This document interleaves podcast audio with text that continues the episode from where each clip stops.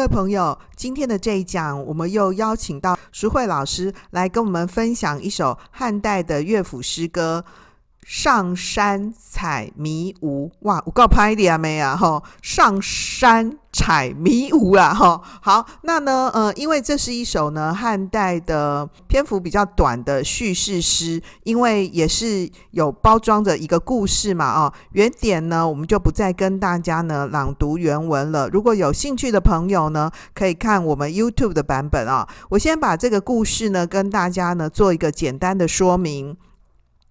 这首诗呢的内容是写说，有一位女生呢，她到山上呢，去采迷雾啊，迷雾是一种香草。那后来下山的时候，就碰到她的前夫啊。然后那个女生就问她的前夫，因为是前夫嘛，所以前夫就是已经讨了新太太啦。哦，那呢，问她前夫说：“哎，啊，那你新的老婆怎样？”那前夫呢，因此跟这个前妻呢，有了一番对话哦。那很可以想到哦，这个女生，因为她跟她前夫分开的原因，是因为被休妻。啊，我们现在讲说离婚呐、其实是说比较好听的说法，他其实是被休了这样。那被休了嘛，女生就觉得很气啊，哈，就问说：“那你新老婆怎样？”啊，那呢，但是这个前夫就蛮温暖的呢，给这个前妻呢许多的鼓励啊。当然，这首诗呢有不同的解读方式啊，有些人是说呢。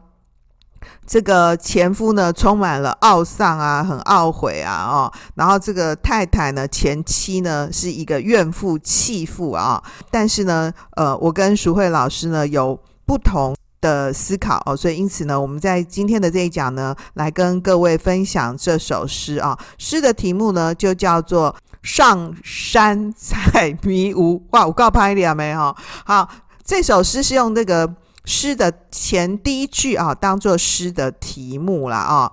那呢，所以故事的内容呢，其实呃，在诗里面是用对比的方法呢来做展开的啊。哎，我们先请淑慧老师跟我们介绍一下呢，这个汉代乐府诗的特质是大概是怎样？这是这首诗你读了之后看出来它怎么样汉陶的背景啊？其实汉代乐府算是一种民歌啦。那我们一定会追问说啊，能不能唱？其实它是可以唱的啦，只不过在当时候采集的过程当中，嗯，音乐哈、哦、要采集其实是有点难嘛，没有没有像现在啊，像我们现在这种录音设备，那是不可能的事情。所以后来留下来的就是文字。不过呢，比较有意思的是，很有趣的就是说，呃，其实。有一些诗哦，它是不会被留下来的。可是这一首休掉前妻，然后娶新妇的这一首诗，竟然被留下来。那可以想见，其实当时候的这一类社会现象应该不少，要不然的话，它不会呃被留下来。然后再来就是，它竟然还被收进了国家的音乐机构，就是乐府嘛。那可以想见，说像这样子的一个作品，像《上山采迷雾》这个作品，呃，可以引发很多的共鸣啦。这是我们今天在对乐府诗的定义过程当中比较通常的一种说法。然后再来就是，其实乐府诗基，尤其是汉乐府诗哦，它会贴近民歌的一个。真正原因是因为当时候一开始文人并没有进行创作，那文人创作非得要推到很晚很晚期才有呃文人的一个创作。其实呃我很喜欢讲说始作俑者就是曹操，因为曹操很喜欢模仿啊，模仿这些乐府诗。那这个可是呢，这个作品哦算是。东汉时期比较早的作品，所以它能够保存这么这么的完整，比比之那个比之后来的创作更更具有民歌价值，更具有通俗性。我觉得这是一个非常独特的、很难得的一件事情，因为不是一般都可以如此的啦。所以，其实，在直至今天，乐府还还可以让我们现在可以看到，其实。那个王老师，你不会觉得他已经很多年了吗？两千多年了。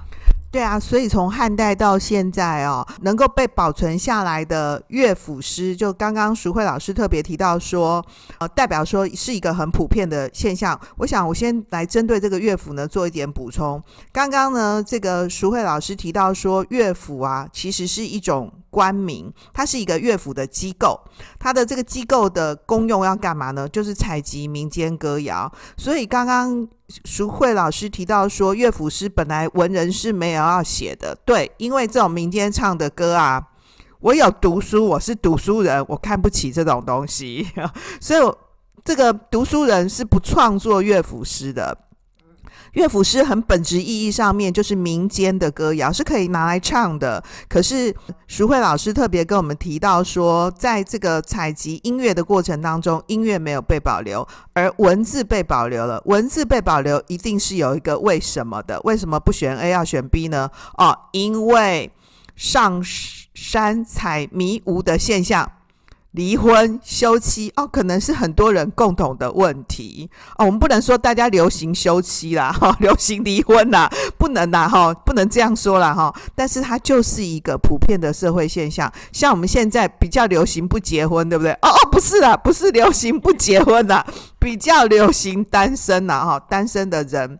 人口很多啦，啊，这中间呢是有一个为什么嘛，哦，那呢，各位也可以发现这首诗有一个蛮特别的地方，乐府诗是要唱的嘛，哈、可是它的句式非常整齐，都是五个字五个字。一句啊，五字一句，五字一句啊啊，因为为了是要。达到这个唱的这个唱诵的目的嘛，啊，所以各位可以发现，它如果是可以配音乐的话，唱起来那个节奏应该也是比较平稳的啊，比较平稳的。那谈说，呃，这个前夫前妻相遇的过程啊，从诗里面我们可以看见说。这个民间普遍流传呐、啊，大家都有唱这首歌啊，这首歌蛮红的哦，然后大家都会唱，就代表说，可能我们对这个故事里面的人物哦，也是充满同情的。这里面有一个故夫，就是前夫啊、有一个呢，这个跪着问前夫呢的一个前妻，就被休的那个前妻，然后有一个新人，呃，就是这个。新太太啊，这个后期，所以故事里面有三个人，但是其实真正出场的呢，只有呢前夫跟前妻啊。那呢，哎，我们先把这个诗的这个体力啊，它的形式表现呢，跟各位做说明之后，来接下来呢，跟大家分享一下内容啊。那徐慧先来跟我们谈一下这个内容。好，哎，其实我觉得应该念一遍给我们的听众听。对，上山采迷无，下山逢故夫。长跪问故夫，新人复何如？其实，在这一段呢，已经算是一个呃，他们两个人相遇了。然后接下来，当然啦，呃，有问有答嘛，因为我们的前妻已经问了啊、这个新人怎么样？所以她的丈夫也回答，就是她前夫了，也回答了。新人虽言好。未若故人书，颜色类相似，手爪不相如。然后到这里，其实算是一个很整齐的。我们呃，我们的听众听到应该知道说它是非常整齐的一个句子。可到这里呢，呃，有一些人说了哈，有一些有一些文文具的一个记载，他们认为说这句话是那个前夫说的。可是我跟王老师两个人。会诊之后，我们觉得这两句应该是应该是这个前妻说的哦。新人从门入，故人从阁出。哦，这句话，因为他就有开始有所谓的怨怼啦，已经有怨怼的一个情怀了。当然啦，他讲这句话之后，前夫也要。也要回应他嘛，因为他已经前面已经说手爪不相如了，所以他接下来就说了：新人宫之间，故人宫之宿，之间日一匹，之宿五丈余。哦，将间来比宿，新人不如故。哦，说到这里，我们可以看到前夫的一个回应。我觉得他因为他的文句没有生难字句啦，所以呢，我们在阅读的过程当中，说真的也不用翻译啦，因为一看就可以知道了，一听他差不多，大家都可以知道了哦。所以呢，新人工之间，故人工之术，我们就可以知道他们两个人的才华是一样的，都是会织布。可是两个人织出来的基本的这个纺织品是不一样的。所以后来他仍然还是跟自己的前妻说：“新人不如故啊！”啊，这样的一个呃，如此的说“新人不如故”这样的一个说法，我们也可以说啊，他是约略的。给予前妻一些宽慰了，不晓得王老师您觉得怎么样？对，我来顺着这个淑慧老师的话呢，继续往下说。就整首诗呢，其实分成。两个层次的问答啊，老婆呢，前妻啦哦，山上呢这个采迷无啊，那呢在下山的时候碰到前夫，然后这个太太是长跪的，原文是写长跪，这个长跪是有一个味道的，长跪是说挺直腰杆的跪着啊，这长跪在古书里面哈，通常是指的是一种很恭敬的跪法。好，是真的跪下来哦，跟他来拜拜啊，那有无哈？好，身体要挺直哦。哎，我都被我老公休了，对不对啊？我为什么还长跪呢？代表说啊，我其实是很有旧情的。当时我被休了啊，我也是了解你有个不得已啊啊，我虽然不能接受，可是没办法啊，我就是被休了，我就默默的啊，含泪离去哈。所以这个时候呢，好不容易呢，哎，我不能说狭路相逢啦，也有这种味道。对不对？哈，然后就很恭敬的问前夫说：“哦，啊，你讨了新老婆，你的新老婆怎么样啊？”好，这是第一个层次，就是两先写这个故事发生的背景。这个女子呢，跟前夫相见的过程，她提了第一个问题，充满了好奇，她很想要知道，说我当时被休。原因是为什么？那老公就蛮好的嘛，哦，就跟他说：“哎呀，这个新老婆是也是不错啦，但是没有你好啦，对不对？哈，然后他。”其实你们两个是长得差不多的啦，哦，那个颜色啊，就外表嘛，啊，眉毛啊，其实差不多的。但是手爪啊，手爪，这个手哦，爪子哦，哦，不相如，它是比不上你的。这个手跟爪呢，这边不是真的指的是那个指头啦，哈，指的是说那个女生，古代女生都要做手工艺嘛，哈，她的手工艺呢是比不上你的。哎，那所以你的后期也没什么好的啊！你干当初干嘛把我休了嘞？所以呢，后面的这两句啊，我们两个人呢都共同认为说，其实是太太继续讲的啊，这个前妻继续讲的。你看，他就回忆说，充满了怨怼的讲说，当年呢、啊。你娶那个新老婆的时候，那个新老婆从大门进来啊，我就要从大门旁边的小门呢，默默的离开了。哈、哦，马西就万谈呢，对不对哈、所以他继续追问呢，这个前夫说：“既然我们两个也长得差不多嘛，哦，他的工艺又不如我的话啊，你当时我们怎么我怎么会遇到这种待遇呢？因此前夫又很温暖的去。”比较呢，新旧老婆的异同啊，啊，所以刚刚淑慧老师跟我们提说，两个人都会织布啊，但是一个是织肩啊，一个是织素，素就是那个素色的素啦，哈，素色的白布啦，啊，这素就是白绢，这个肩也是一种这个古代的这个白绢啊，但是这两个这个不太不太一样，品质啊不太一样啊，那肩呢其实是比较。便宜的品质比较没那么好的绢，它会有点带黄色；素呢就纯白色，啊、是这个经济的品质呢，或是。比较高啊、哦，经济产能比较高，然后两个就比如说啊，我们这个这个新老婆呢，她只会织肩而已啦啊、哦，而且她一天呢只能够织一匹肩呐，一匹肩是有多长呢？四丈长啊，宽二尺二寸。这个素呢啊，不像你啊，当年织素啊，一天就可以织五丈哦，你好厉害哦。所以严格来说呢，如果比比赛呢织布的话啊，那个新老婆是比不上你的啊。这个老公还蛮好的，对不对？前夫蛮好的，蛮温暖的哈、发了一个好人卡给太太哦。但是呢，哦，于是呢，前妻就没再追问了。哎，他是真的蛮温暖的老公吗？你觉得嘞？我觉得他只是呃安慰他而已。其实，在这一段文字里面，说到底，他还是想要去追问：说我今天在，我今天为什么，我今天为什么会遭受到这样的待遇嘛？我觉得最明显就是那个新人从门入，故人从阁去。其实坦白讲，他是有很大的一个怨怼的啦，因为难道只是他比我年轻，比我貌美吗？哦，那你前面不是说他颜色类相似吗？就代表，哎，其实其实他跟我是长得差不多的。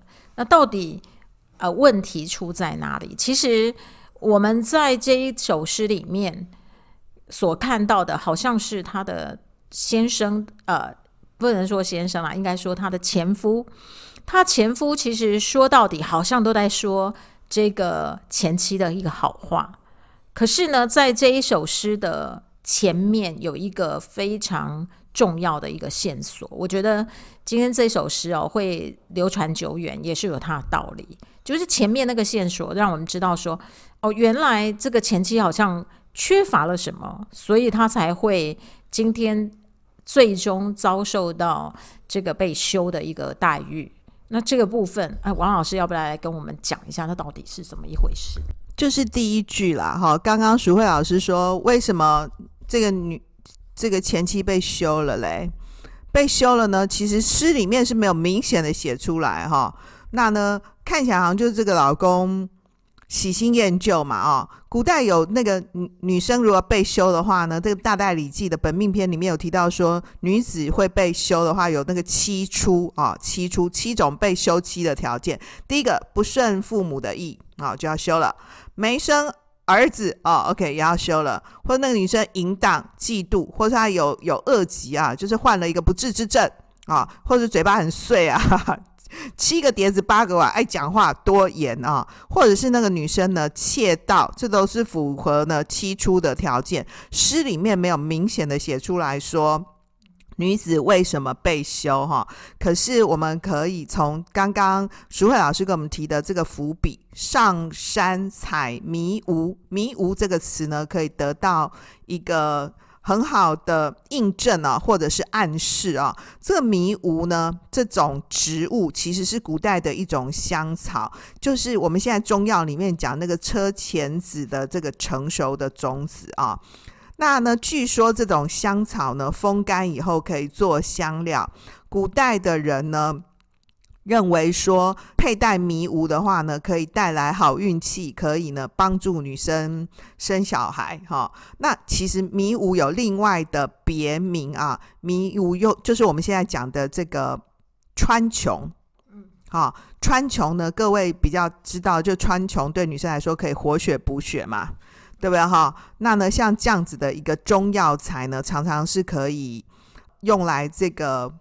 补强润身的啊，那呢，另外啊，迷芜的别名还有奇，这个奇字非常难写啊，是一个草字头，左边一个单身的单，然后右边一个一斤两斤的斤啊，这个奇字呢，通那个祈求的祈，所以这个迷芜的别名叫做奇啊。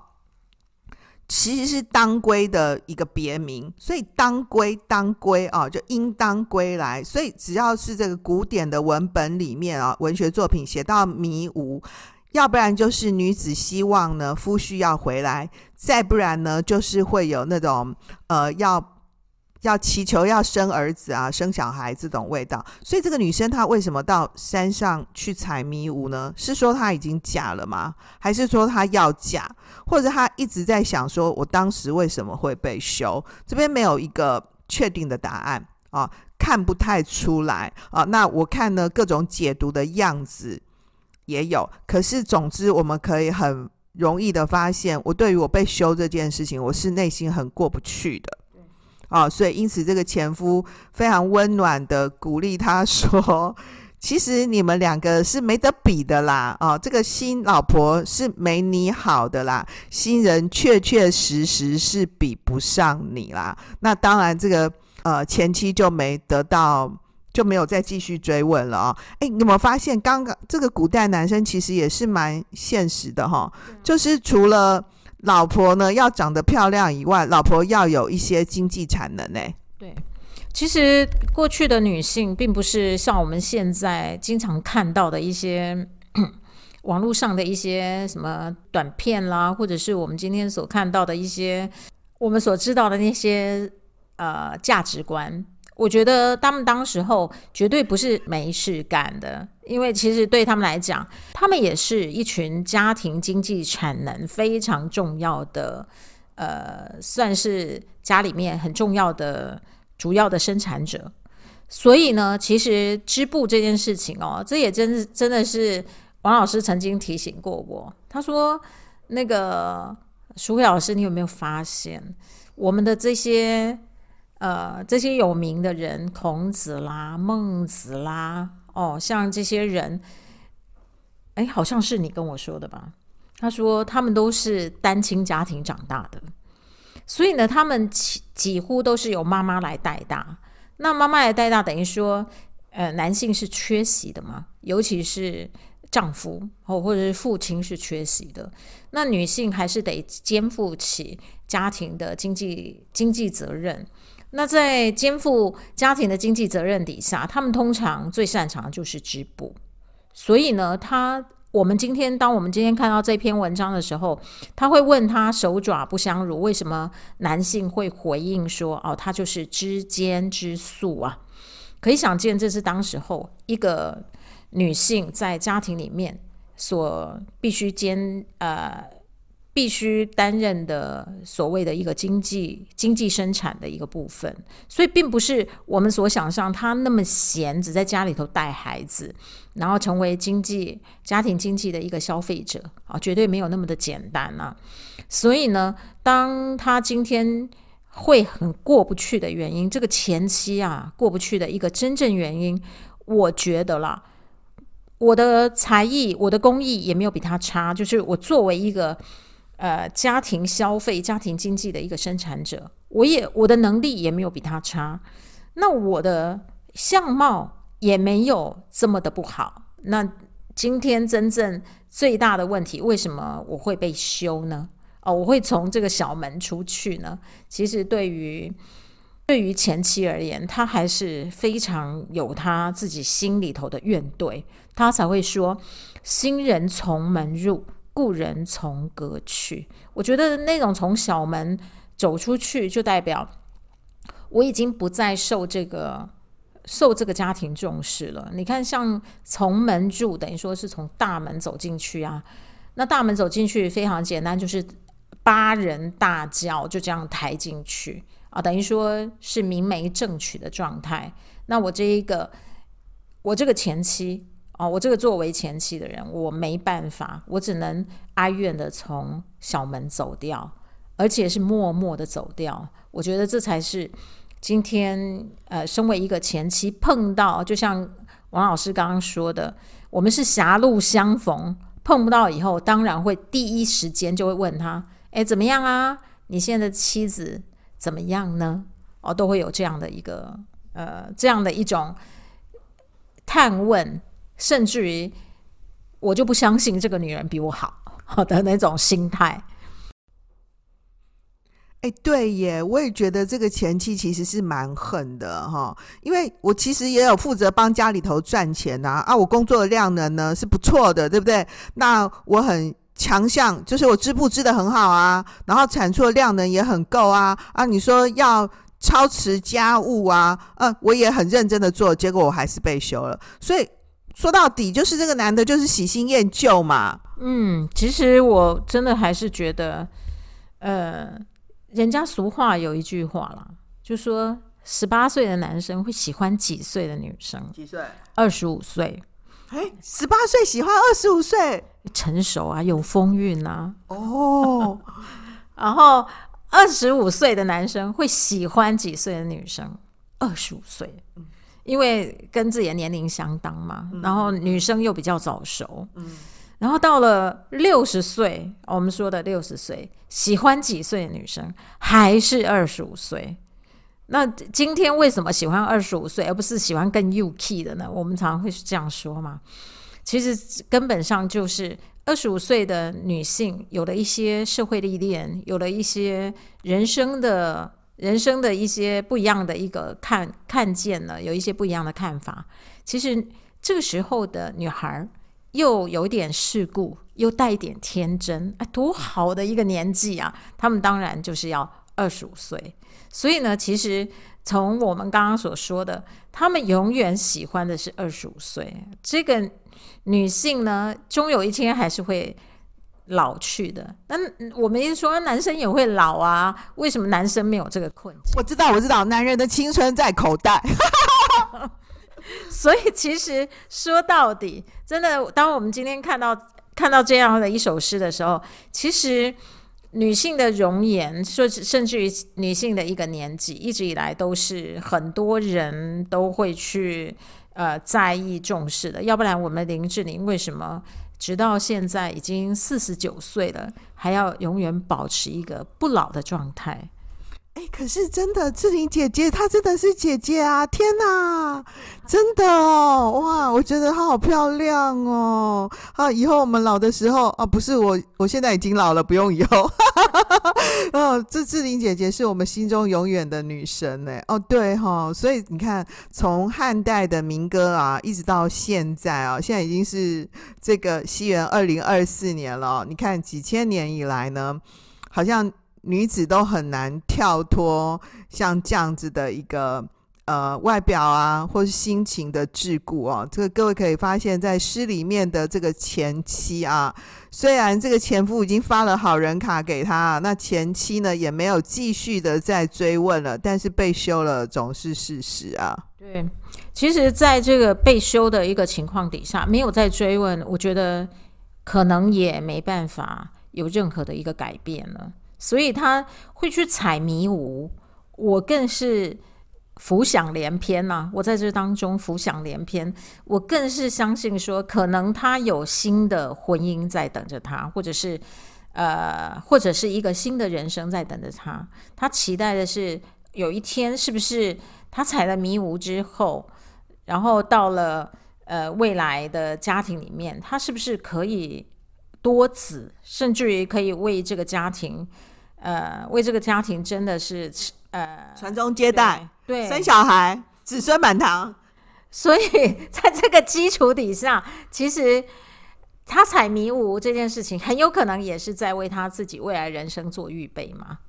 那这也已经很无奈了。可是总是看到了自己的前夫，还是会过不去了，还是会需要。我真的是觉得他还是需要他给他一个道歉呐、还是需要说，哎，你今天你把我休掉，其实说真的，我都觉得我自己很无辜。我不知道我究竟是什么原因被你休掉。虽然前面已经有说他去采迷雾，可是真的是这样吗？我觉得今天这首诗留给我很多很多很多很多细节，值得我们去仔细的去探问。我们绝对不能只有停留在啊表面上他这样讲而已。哦，他这些。呃，细节里面可能藏了更多更多不为人知所隐藏的一些他们彼此之间夫妻的问题，说甚至于我们所说的呃，我们的我们的旧人过不去的一个地方。我觉得这个部分，不晓得王老师，你觉得我讲的有没有道理？哎，可是其实如果这个前夫前妻。在路上偶然碰见，问一下说：“啊，你新老婆怎样？”这好像也是人行之常嘛。然后呢，前夫呢就很 nice 的说：“哦，好啊，还是你比较好啊。”我就觉得，其实可能这种话都不用再讲了，就是还不错啊，然后就是差不多啊。我都觉得哦，这种前夫前妻相遇的剧嘛，感觉也好好洒狗血，好连续剧哦。可是这有没有可能呢？在现代的社会里面呢？也是蛮常会发生的，尤其是像现在台湾、啊，我刚刚提到说流行单身。不过我们现代的女生当然是比起古代的社会可以多一点选择了啦，哈！不要把自己呢只有限制在这种呃。劳务的活动上面，我有赚多少钱，这才是我的价值，或者是为了结婚成家才有价值。因为其实容貌都是会衰老的，男性也是一样啊。只不过这个要真的追求男女平等，我还是觉得蛮困难的哦。我忽然想到说，三毛有一句话说：“心。”若没有栖息的地方，到哪里都是流浪。所以，如果把心啊放在一个男人的身上，就是要帮他生小孩，帮他挣钱。哦，我觉得人生好悲情哦。呃，我倒是觉得这样的一个重组家庭，其实我们还，我觉得这一首诗还算蛮幸运的，因为我们可以看到后面是没有孩子的。那如果像这样的重组家庭，oh. 其实说穿了，可能有更多更多延伸出去的一些问题。那过去的人，他们很自然啦，就是说，呃，妻妾成群呐、啊，哦、呃，那可是呢，说到妻妾成群，那也还得是男方的家庭是有雄厚的财力，才有办法妻妾成群啊。那像这种看起来好像是平凡的一般。一般人的一个生活，一般人的家庭里面，当这种类似像这样的重组家庭当中，其实我觉得这首诗说起来还真的是比较单纯的，只是怨愤，只是怨怼而已。那我也我也在想啊，今天如果这一个前妻能够更放开心胸，我想他找到一个灵魂的栖息的所在，我想他就。应该比较不会那么那么的难受了哦，这是我自己对他这首诗的一种呃情怀，然后也是这首诗给给我们的一些提醒了，就是如此。好喽，很谢谢淑慧老师呢，跟我们一起分享呢这首《上山采迷雾》。哇，我已经节目录完了，要是公要不喝水。好，没想到一首呢汉代的乐府哦，可以给我们这么多的思考。那新旧老婆的对比，然后呢这个前夫和呢前妻的对话哦，没想到这一段呢这个过程呢其。蕴含了更多可以跟我们提供我们当代人思考的地方。今天就到这边喽，谢谢淑慧老师，谢谢王老师，谢谢各位听众。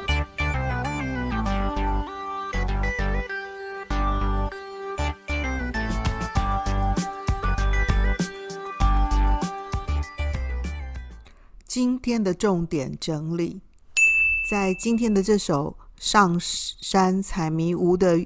汉代乐府诗里头呢，我们跟各位呢分享了前妻和前夫的偶遇啊。整首诗呢采取对比呢跟二问二答的方式来做展开。故事里面始终没有出场的人物是这个前夫呢新娶的太太啊。透过呢前夫啊。的嘴巴呢，我们可以看见呢，这个新旧太太的对比啊。他谈呢，这两个太太呢，在这个容貌上面呢、以及这个织布的工艺技巧，甚至于是家庭经济产出上面的不同。虽然说呢，两个已经没在一起啦，可是这个前夫呢，还是呃很温暖的去表达了对前妻的安慰。而这个前妻呢，被休了之后啊，他上山采迷雾啊，通过迷雾这样的一个植物呢，也可以看出来说，他可能对他自己的未来新生活有一些期许。从诗的本身来看，看不出来说为什么被休妻的原因啊。可是被休妻毕竟是事实嘛啊，蛮多诗人呢、在。评论这首诗的时候，谈到说，前夫对这个前妻充满了抱歉啊，或者是遗憾啊。我跟徐慧老师都不这么觉得啊，其实就是一场偶遇嘛啊。当然，曾经夫妻一场啊，所以简单的表达了对前妻的安慰。所以呢，第一个从题目上面来看呢，这是一首句式整齐的乐府啊，以第一句呢为题目，代表这个广传的乐府诗呢，是恐怕是民间呢非常关注的一个议题。第二个呢，从写作手法上面来看呢，用对比问答法呢来做展开。第三个呢，为什么是一首叙事诗呢？我们可以看见呢，有人物，有对话哦。最后呢，这个诗也就停留在这个前夫的解释里头，也就结束了。前妻也就没有再做其他的提问了。不过我们可以发现哦，其实不管呢你跟谁在一起啊，就像三毛说的：“心若没有栖息的地方，到哪里呢都是流浪。”我想呢，不管你有没有成家啊。或者是呢，你的家庭婚姻生活是怎么样？我们都要选择自己心的安住。心若没有栖息的地方，到哪里都是流浪。王老师最后呢，就用这句话跟各位分享喽。今天就到这里。谢谢大家的收听，希望今天的这一讲可以带给你一些启发和收获。如果你是在 Apple Podcast 上收听我们的朋友，盼望你帮我们五星评价或留言，让我们透过经典好声音，感受经典智慧，一起发现一个更好的自己。我是王老师，我们下次见哦，拜拜。